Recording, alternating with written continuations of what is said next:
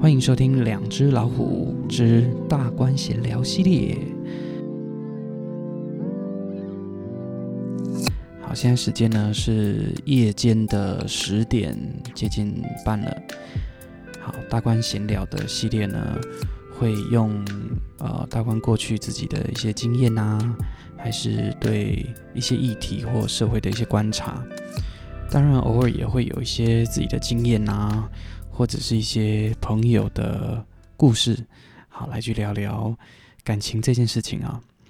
但呃，其实我也不是什么感情的专家，也不是什么两性专题的作者啦。好，只是在整个求学啊、长大的过程当中呢，啊、有感受过很多不同的状态。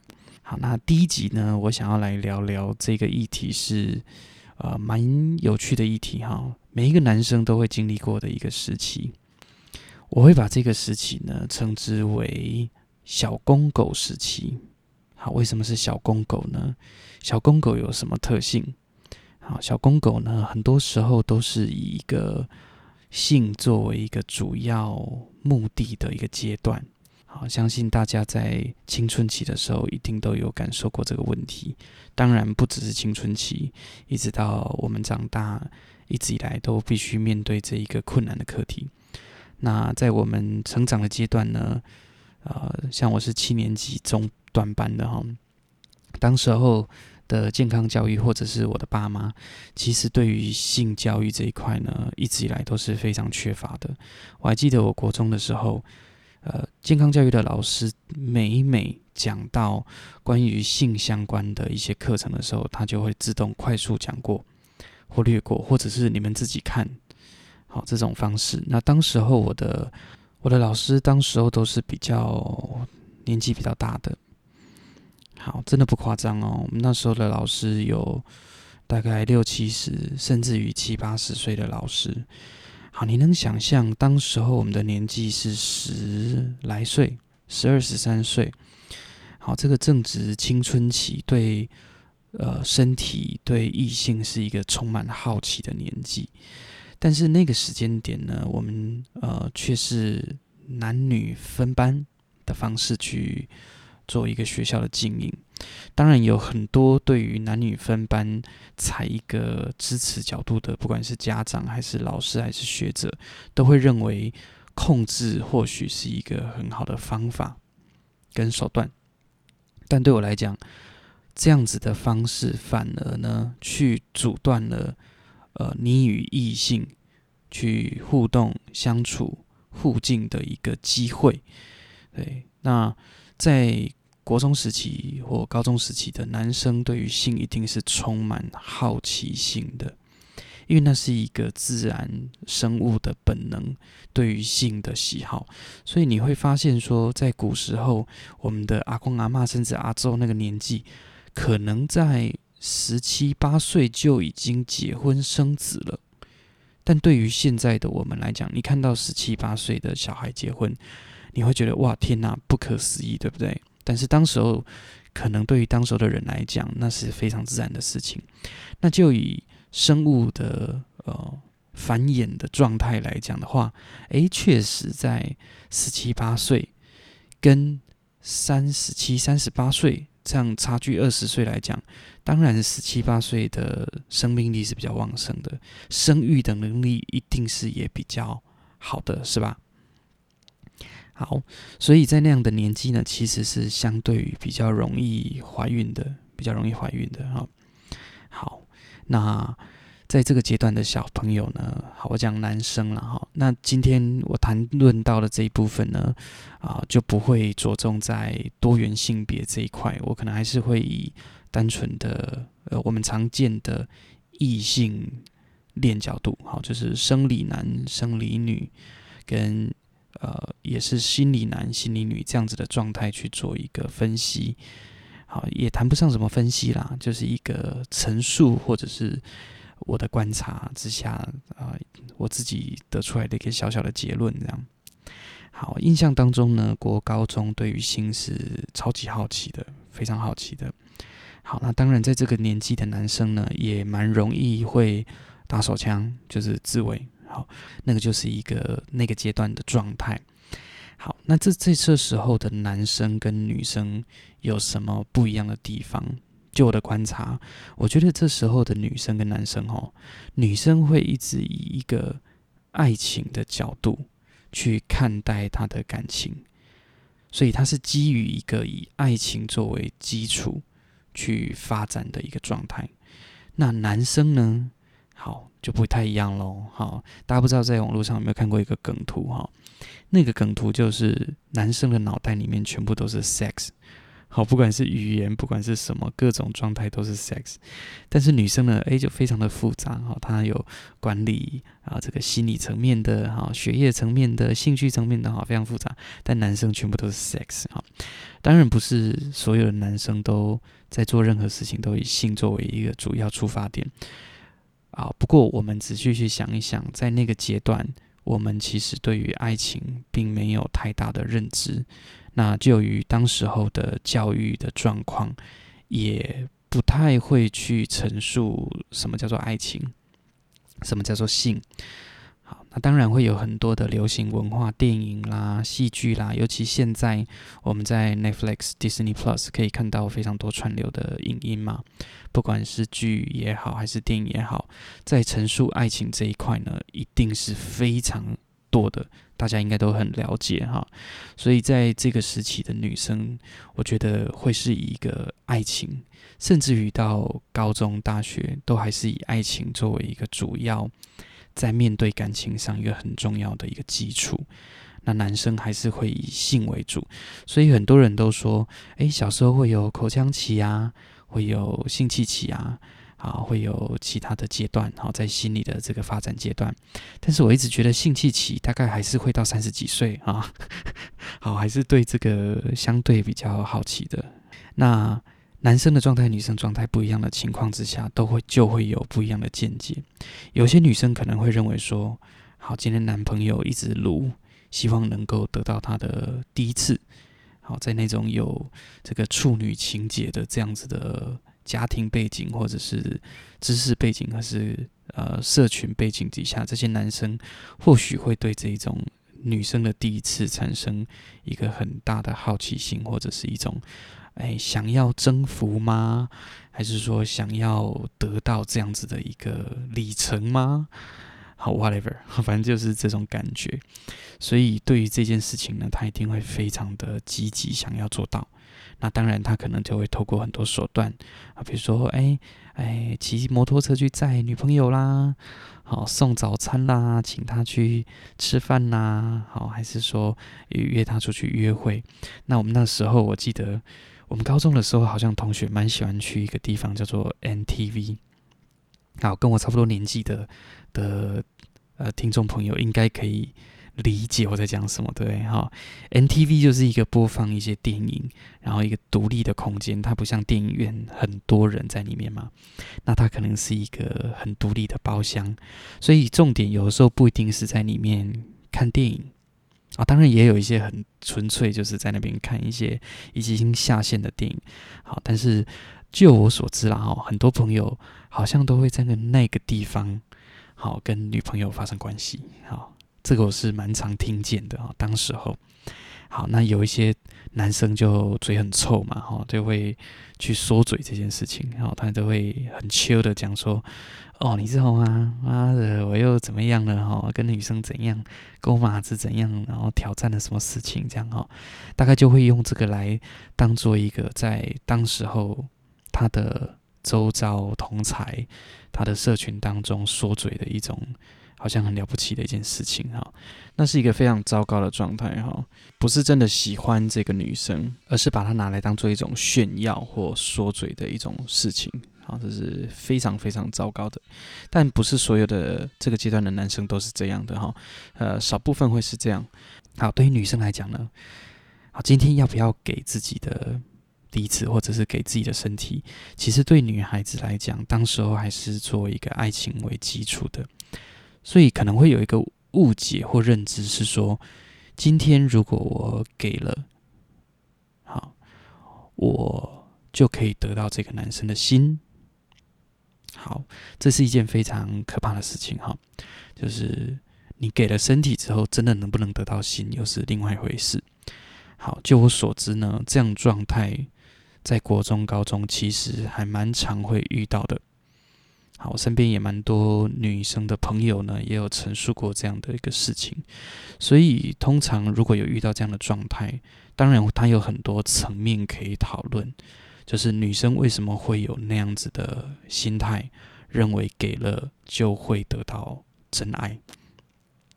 那当然有一些女生完全就是不想的，或者是她可能在家庭教育当中会给她一个很大的规范，说，呃，宗教上的可能你在结婚之前不可以有婚前性行为，或者是爸妈对于这一部分非常保守，所以他们会认为结婚后。才可以有性行为。好，当然这个部分还有很多讨论的层面，所以婚前性行为到底是不是一个很重要的，还是说它有什么样的问题？这个以后我们也可以用另外一集来深谈这个部分哈。好，所以就女生跟男生而言，好像在这个地方就产生很大的分歧。高中至大学过后，好，国高中可能或许你受到家长的掌控还是相对多的。他们可能会对你有比较多的掌控，像我印象很深刻，就是我妈在高中以前其实对我还蛮严格严厉的，好，但是生命总会找到自己的出路，对不对？好，所以都会在抓到一些妈妈会出门的时间或者是一些 timing 呢，啊，出去跟喜欢的女生约会啦，哈。送送小礼物啊，送送饮料啦，哈，可能都是一个不错的生活调剂，或者是想要交到女朋友，想要有一个可以说的机会，哈，就是自哎自己好像好像有女朋友，好像是一件蛮了不起的一件事情，哈。好，所以呃，很多家长，如果你听到这边呢，其实我反而认为说，不要一昧的去禁止孩子去。接触一些事情啊，接触两性关系，还是出去玩，不要去避免或一直规避，希望他不要去，反而应该是要给他呃比较安全或正确的方向。比如说，我就相信你一定都会去，比如说夜冲、夜唱，或者是出去约会做什么，你一定会想要尝试。那。我再怎么样都没有办法完全的掌握你的状况底下，那如果换另外一个方式，是我教你如何辨别什么是有风险的，什么是有危险的，那或许对孩子来讲也是一个更好的一个方式。国中的时候跟一个英文补习班的女生蛮好的，好蛮好的，然后对她也有蛮大的好感，但是当时候国小到国中阶段其实。还不太了解这种感觉，只是会觉得，诶，蛮喜欢跟她讲话啦，好，然后看到他就会很开心呐，还是说，诶，不小心碰到手就会，呃，很，就会觉得好像有电流的感觉，好，那其实是一个非常正常的一个状态。好，那就是你对于你喜欢的那个对象，你有产生很大的好感，跟一个喜欢频率是很接近的。那我记得那时候我们都会同学之间，如果比较要好或知己，都会给对方自己的照片。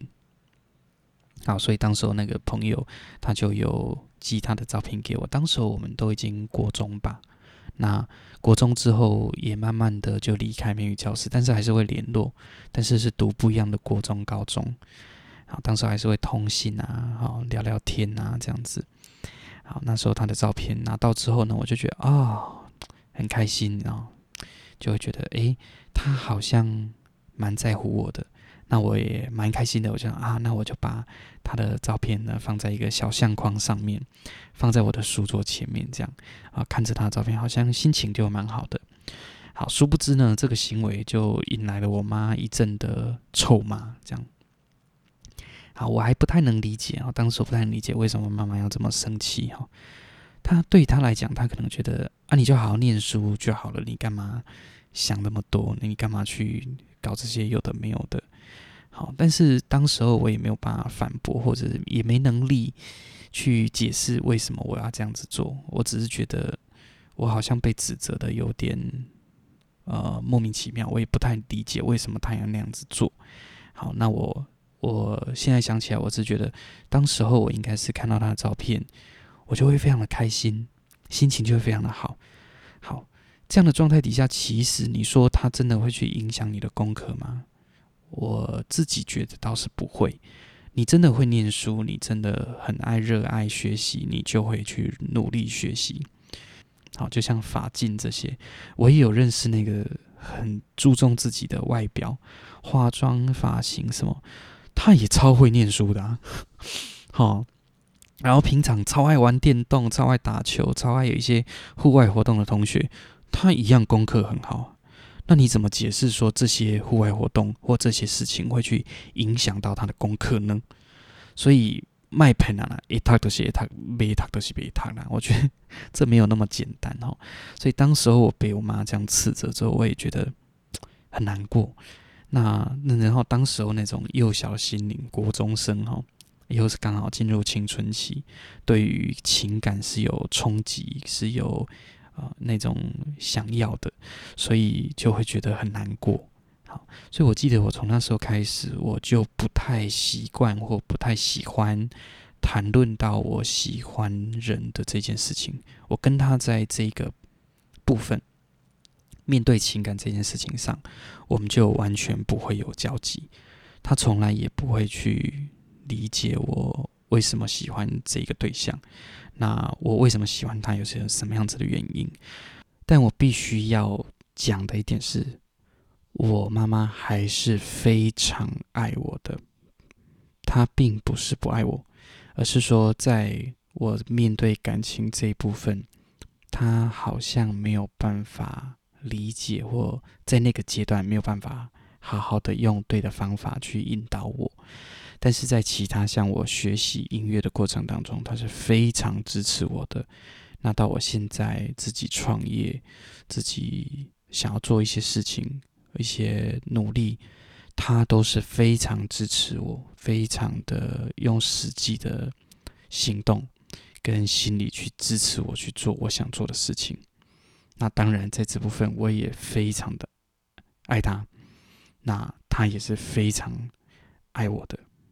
OK，我相信有许多的妈妈应该都跟我妈妈一样，他们只是没有办法去接受，或者是没有办法去面对孩子，去面对感情这件事情。甚至于，我觉得爸爸面对女儿交男朋友，跟妈妈面对儿子交女朋友，这两者都是相对。非常困难这件事情，好，所以其实我们应该要体谅他们，不一定能够去接受这件事情。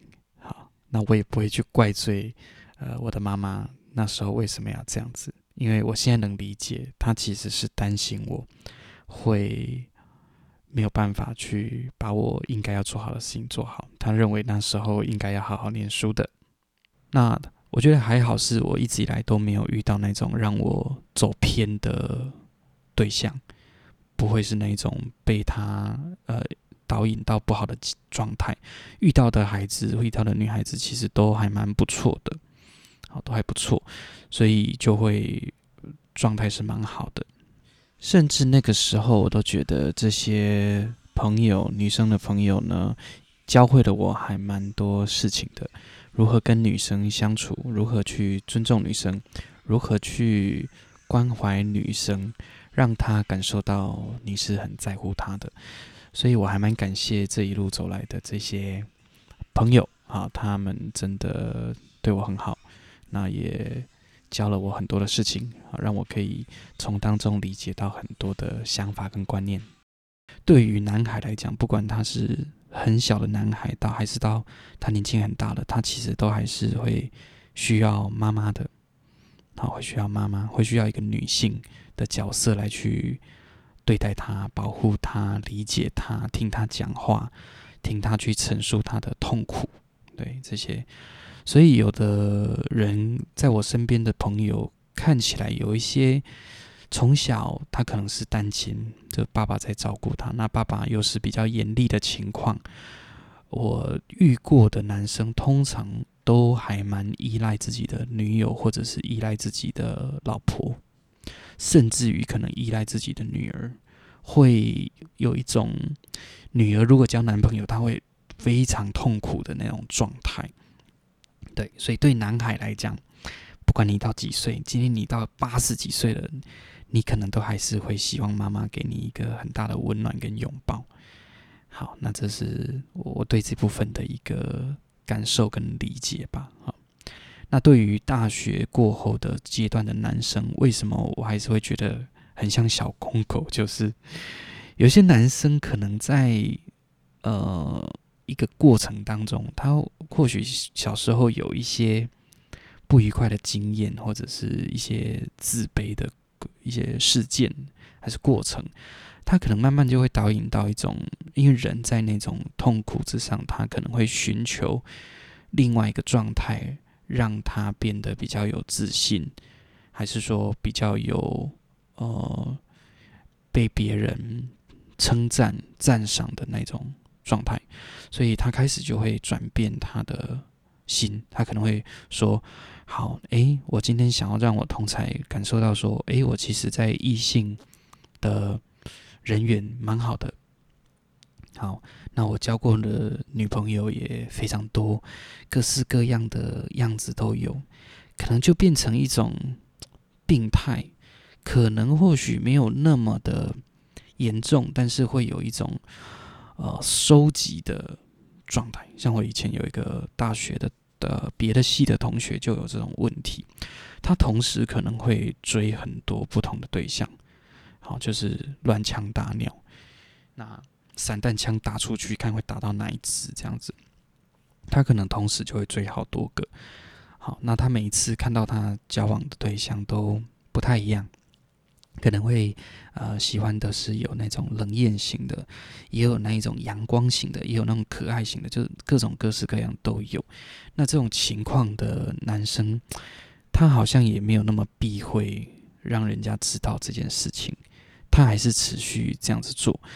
哎，那到后来可能变成臭名远播，很多人都会知道有这个状况，那才会开始采取一种。啊、保护的状态就是尽量避免跟他有一些的接触。好，那大学时期也有可能在情感关系上会比较呃复杂的状态。好，那这个都是从小时候慢慢引发到长大，才塑造或形塑出那样子的一个特质的。所以每一个人状态可能或许都不太一样，但是就我们在观察上。当时候很多时候还是会来自于一种不是那么正向的发展。他如果没有办法从社团或从他的功课，还是从他其他社会上的一些活动去增加他的信心的时候，或许他可能就会从别的方式去满足自己的虚荣或自己的状态。那当然，对性非常好奇的。人他可能在国高中一直都被压抑的状态，他或许在那个时候，他就会因为到大学去嘛，你可能会比较解放，你可能会到外地去念书，所以你的爸妈或许很难管得到你，那你就会有很多不同的行为出现，那些东西都是在以前国高中爸妈或许看不见的。好，那我也可以回想一下，我当时我记得我大一的时候吧。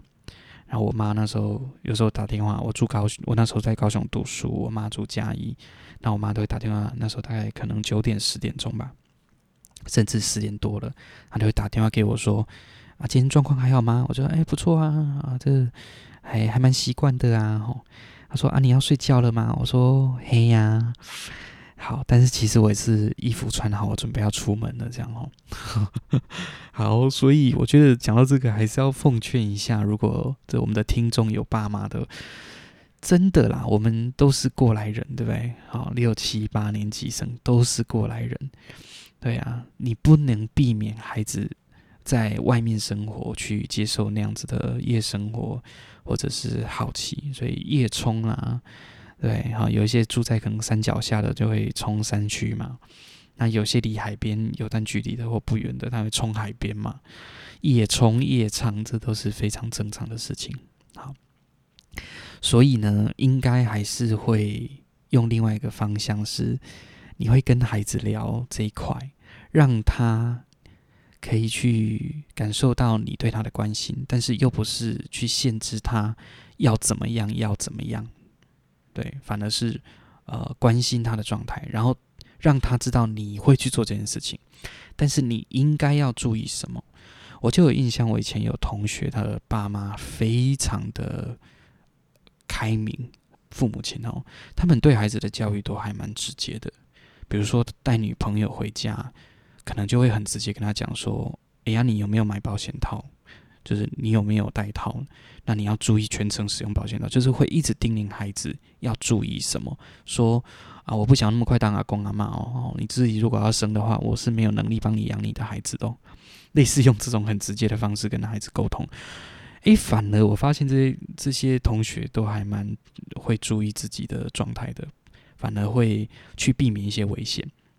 那同样的，他要出去玩，他可能要去夜场、夜冲，跟同学一起出去玩，或社团活动的一些一些户外活动，那你要跟他讲说，哎，那你骑机车要特别注意什么啊？哎，防御性驾驶，你看到有人怪怪的，你就要赶快闪。啊，不要太累的时候骑机车，宁愿休息，你都不要去去做冒险，为你的生命安全产生这个危机的这些事情。所以这种感觉，我觉得对孩子来讲，他一定会觉得说：“哦，我的爸妈很懂我，那他们会关心我，他们爱我，所以我不要做出一些让他们会难过的事情，他甚至也会伤害我的事情。”好，那反而你跟孩子之间比较不会有一个很大的鸿沟跟距离，他反而会跟你讲一些有趣的事情，你反而能够掌握孩子在外面的动态，而不是用一种我要监控你，或我要随时掌握你在哪边。我也有听过那个超夸张，就是让孩子随时都要定位给爸妈，让他知道他在哪里。可是孩子会道高一尺，魔高一丈啊。你今天要他定位，他会不会把手机就直接放在那个宿舍，然后人换另外一只手机就出门玩？还是会呀？所以你真的能掌握他或控制吗？所有的历史或状态都让我们理解，控制、掌握并不是一个真正能解决问题的一件事情，反而让孩子可以去认知到说什么是有危险、有危机的，尽量努力去避免。那就够了，而不是一直想要掌握他。你绝对掌握不了他，而且你会老，小孩子会长大，你不可能永远都在他身边保护他。所以，适时的放手相当重要。我甚至于觉得说，国高中就要慢慢让他开始可以。有一些自主的机会去认识困难、认识危机，那反而才是重要的事情，而不是一直讲说啊，他现在太小了啦，啊，不要教他两性性教育啦，他会搞错啦，吼，他会怎么样呢？每一次都是这样子，但最后发生状况的时候，到底是谁要承担那个责任？到底是父母要承担，还是小孩子要承担？你没有好好的教他，他就去乱学，是吧？对我们七年级来讲。我们从来不会认知到老师教了我们什么样正确的性教育。我们的性教育全部来自哪里？网络上看 A 片啊，那 A 片有多少东西是正确的？错的占比例还蛮高的吧？对不对？好，错误的对待女性的方式，或者是一个很过度父权沙文的角度去看待女性，甚至于到厌女，是不是都会让你的小孩产生不同的问题？那未来？养成另外一个性犯罪者，这都是有可能的事情哦。哎，你不要觉得说你的孩子很会念书，很会处理自己的事情，代表他很会去面对他自己的心理问题或他的生理欲望，这些都是很需要去注意的。好，那我们刚讲到大学阶段，甚至于说大学之后可能还没有进职场就去念研究所，那个阶段都会是一种。相对不稳定的阶段，他们可能会认为说，这个时候我就蛮孤单的，蛮无聊的。那我会需要有人陪，但有一些人是这样子，需要感情的人。那当然有一些是很相对于比较不会那么需要感情的人，他可能很忠于自己的兴趣或职业，或者是他研究的项目。那他就不会那么的去注意自己是不是一定要有感情生活。可是需要有感情生活的人一定有很多，啊，不同特质的人一定会不一样嘛。甚至于说，他可能不一定是需要一段感情，而是需要被在乎，需要被保护。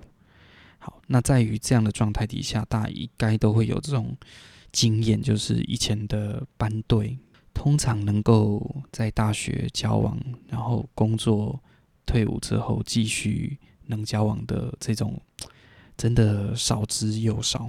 我们看过了，真的是太少了，太少了。还是有啦，哦，还是有，但是真的蛮少的。有看过那个从国中、高中、大学交往，结果到大学毕业没多久，哇，就分手了。那反而工作一两年之后遇到一个不错的人，啊，他可能就结婚生小孩，而且那时候很快哦，一两年就结婚生小孩了。所以你怎么讲这个事情呢？好。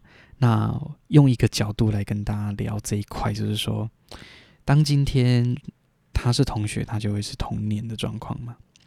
那我们也很常听到长辈会讲说，同样年纪的男女呢，女生大概就会大个这个男生大概大两三岁的心智年龄，所以女生在同一阶段其实是相对成熟的。好，我们在国小到国中的阶段，你一定能感受到，有时候女生都还是呃长高的比较快。然后在五六年级可能就开始发育了，好，那男生通常比较慢，都小个子，可能到国高中才慢慢起来。对啊，我自己发现说，我自己青春期到比较完整过的时候，也大概到高中了，所以其实是相对慢的。所以在国小到国中这一段期间，其实都是小人家很大一截。好，那当然在心智上，呃，也是有这种特质吧。或许女生女性一直以来都会有这种困境，就是。好像不管他到几岁或他到多大的年纪，他都必须要去照顾另外一个男人，会有这种感觉。所以人家会去调侃说什么？为什么那个刚结婚的女生会叫新娘呢？代替他老娘照顾他儿子的新的娘，这样子哈，就觉得我也自己听到这句话，觉得还蛮好笑的哈。大概就是这种感觉。好，那年纪相对比较大的情况，就会呃，他会觉得。出社会之后，慢慢的回过头来看她自己的男朋友，可能在我们那个时候，我们呃，这个毕业之后就要去当兵，那大概会当十一个月，接近一年的兵然后，扣掉军军训的那个时数，大概会有一年的时间都是在当兵哦。等当兵到当兵完，大概会一年多的时间。有的人比较快服役，就比较快结束嘛。好，那你看哦，同班同学毕业之后，女生进入职场。那他如果读研究所，好，那其实都一样了哈。但反正他就是比男生还快进入到职场。那我们更不用说跟学姐交往这件事情，他又比你早一年，那你又去当兵那一年，那他代表他提早你出社会两年的时间。好，那他出社会之后会面临什么样的问题呢？好。他会遇到非常多成熟稳重，或者是讲话方式非常厉害的前辈，成熟的男性，好就是那个谈吐啊，各种状态呀，衣装啦，然后再跟你聊梦想，再跟你聊什么？那男生呢，跟你讲说，我那天打电动又输了，还是说那天怎么样？好，就会你会觉得有一个很明显的落差，你会觉得哇。你这个女生看到的都是这些成熟的男性哦，然后那个魅力的感觉，跟她的男朋友会觉得哇，这个差距真的是超远的。那、这时候谁会被比下去？呃，这个还没有很成熟的这个男朋友，或许就会被比下去了。那两者之间开始就会产生一些冲突。好，那就我的经验所知呢，我遇过太多的状态都是，呃，他在当兵的这段期间。因为当兵，大家如果有当过兵的，都会知道，当兵其实就是一个面对寂寞的一个最大的课题，就是怎么去面对寂寞这件事情。所以寂寞可能有两种状态，一种是生理寂寞，好，因为里面全部都是一群男的嘛，就会回想起女朋友香香的感觉，然后你就会觉得哦，好难过，好想女朋友哦，哈，心里也想，生理也想。好，那放假的时候呢？就会想要拼命的去找女朋友，一种状况是担心兵变，一种状况是哦好想他，啊，另外一种状况是什么样呢？好想上床，是吧？好，所以这个没有办法骗人，哈，这个就是这种状态。所以当然呢，他就会有那样子的状态呈现。去就人抱怨说他班长又怎么样了，他连长又怎么样了，然后遇到什么事情又很哭啊，然后很讨厌啊什么啊。而女生已经是接受社会化的过程了，她面对的人都是超级成熟的哦。有衣装也有衣装，讲话也非常得体。那在职场上打滚也知道一些美感。好，那当然我也能讲说，这样成熟的男性他真的成熟吗？不一定。一个比他年纪还小的晚辈跟女同事，相对的还是会觉得哦，好像照顾他还蛮不错的。好，那这个比较年轻的这个男朋友呢，好，见面就只想上床，或者是抱怨，或者是呃打电动，或者是怎么样其他的，看起来相对来讲比较没那么成熟。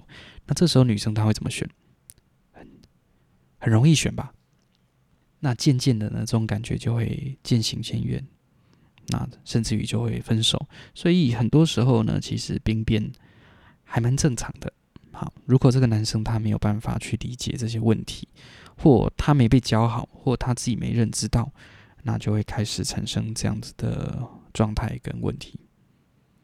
好，所以呢，这个就是呃，从一开始到现在，我一直在谈的就是这种公狗特性。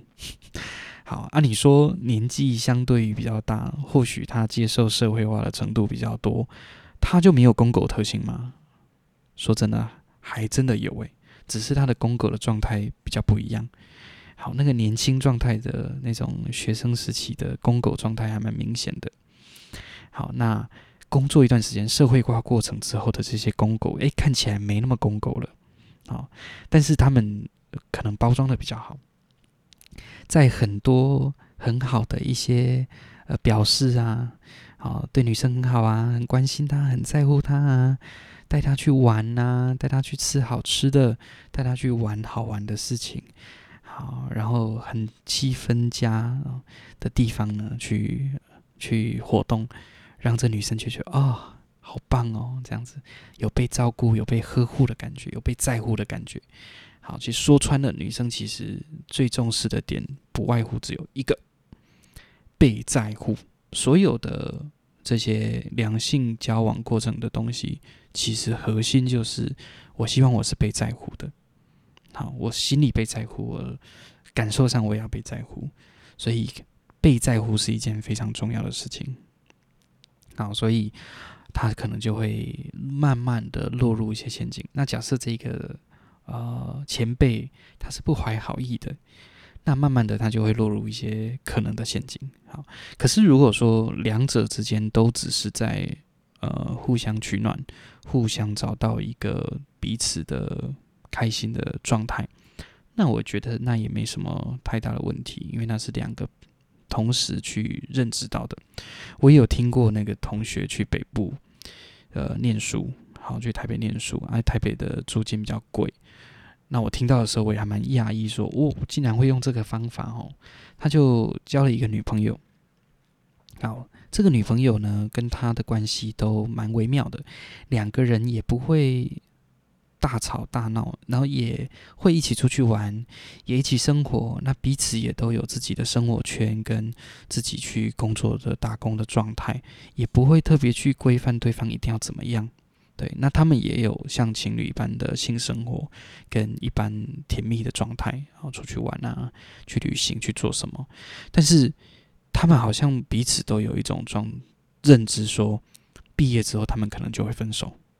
他们在这段时间就是相互陪伴，那分摊房租 这种方式。好，那毕业之后，哎，果然就分手了。那分手之后，他们两个也会觉得说，哎，也变。好像变朋友一样，这样也会联络啊。那彼此也都交了新的对象，然后新的对象，甚至于结婚的时候还邀请对方去参加对方的婚礼。好，这种哦也是有这种状态。好，但是这个又是另外一种不同的问题。好，就是两个人其实都是相互愿意的，那他们也达到一个平衡点。好，默默的聊了，就聊到了四十分钟哈。好，其实这个议题它还可以有很大的一个发展，但我们今天谈的这个公狗的部分呢，啊，是从这个国中就青春期的状态，一直到高中，再一直到大学，甚至刚出社会。那其实不同阶段，每一个人或许不太状态不太相同，但是有一种相同特性的一种感觉，它只是不同状态而已，但是其实它都是本质上都是相同的。好，所以呢，我觉得回过头来做一个结论，就是小小的总结。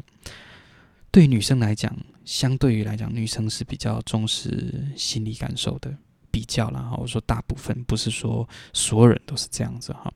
那男生来讲，可能相对于来讲比较生理考量，在感受上是比较明显的。好，不管是性啊，还是接触啊，还是其他状态上，那女生会基于一个心理状态，好去爱这一个人的时候呢，好基于那个状态，才会慢慢进入到。呃，身体生理上的一个满足，它是基于心理的。那男生可能相对于基于在生理上，那慢慢才去进入到心理的。所以两个好像是一个不太呃立基点不太相同的一个进程。那当然这个这个阶段其实还有很多故事可以讲。我觉得呃下一集我们再继续来聊。那这就是今天这一集。第一集的大关闲聊，然后好，这一集的这个主题就是我们刚刚讲的小公狗啊，小公狗。好，那时间有点晚了，已经十一点了。好，那之后呢，我也会持续录这一些大官闲聊系列，好，过去的一些经验或一些对社会的观察，那可能都会在工作结束啊，或者是我有空的时候呢，啊，会来聊聊这些有趣的小话题。好，那今天时间到这边，谢谢大家收听，拜拜，晚安。